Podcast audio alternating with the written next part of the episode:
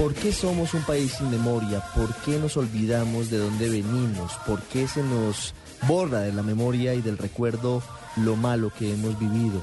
¿Por qué no tenemos presentes a nuestros muertos? ¿Por qué tenemos que sufrir tanto para reconciliarnos?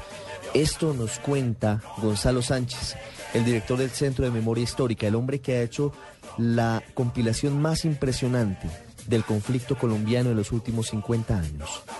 Eh, muy buenas tardes.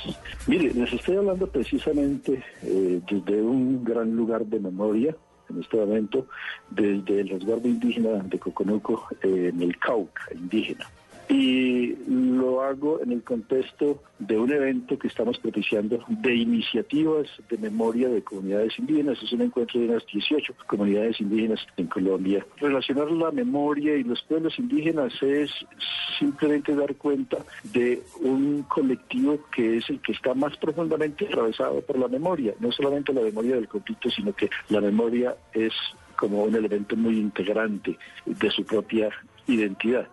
Yo subrayaría la enorme pluralidad de expresiones de la memoria. Es decir, yo diría que frente a este imaginario de que tenemos poca memoria, lo que estamos viendo en los últimos años es que hay mucha memoria, hay mucha producción de memoria y tal vez hay poco reconocimiento en el espacio nacional de esas memorias que se tejen desde lo más profundo del país. Y por último, yo quisiera señalar el papel de la memoria hoy en un contexto como el colombiano como requisito de la paz. Normalmente cuando se producen acuerdos de paz, de comisiones de verdad, terminación negociada de conflictos, uno de los primeros temas a resolver es ese. Bueno, ¿qué vamos a hacer con ese pasado del cual vivimos? ¿Quiénes son los responsables de lo que ha pasado? ¿Y qué hacer para que este pasado no se repita en el futuro? Entonces, la, la memoria en un contexto como el que vivimos hoy en Colombia no solamente nos llena de pasado, sino que también nos llena de futuro, de alguna manera.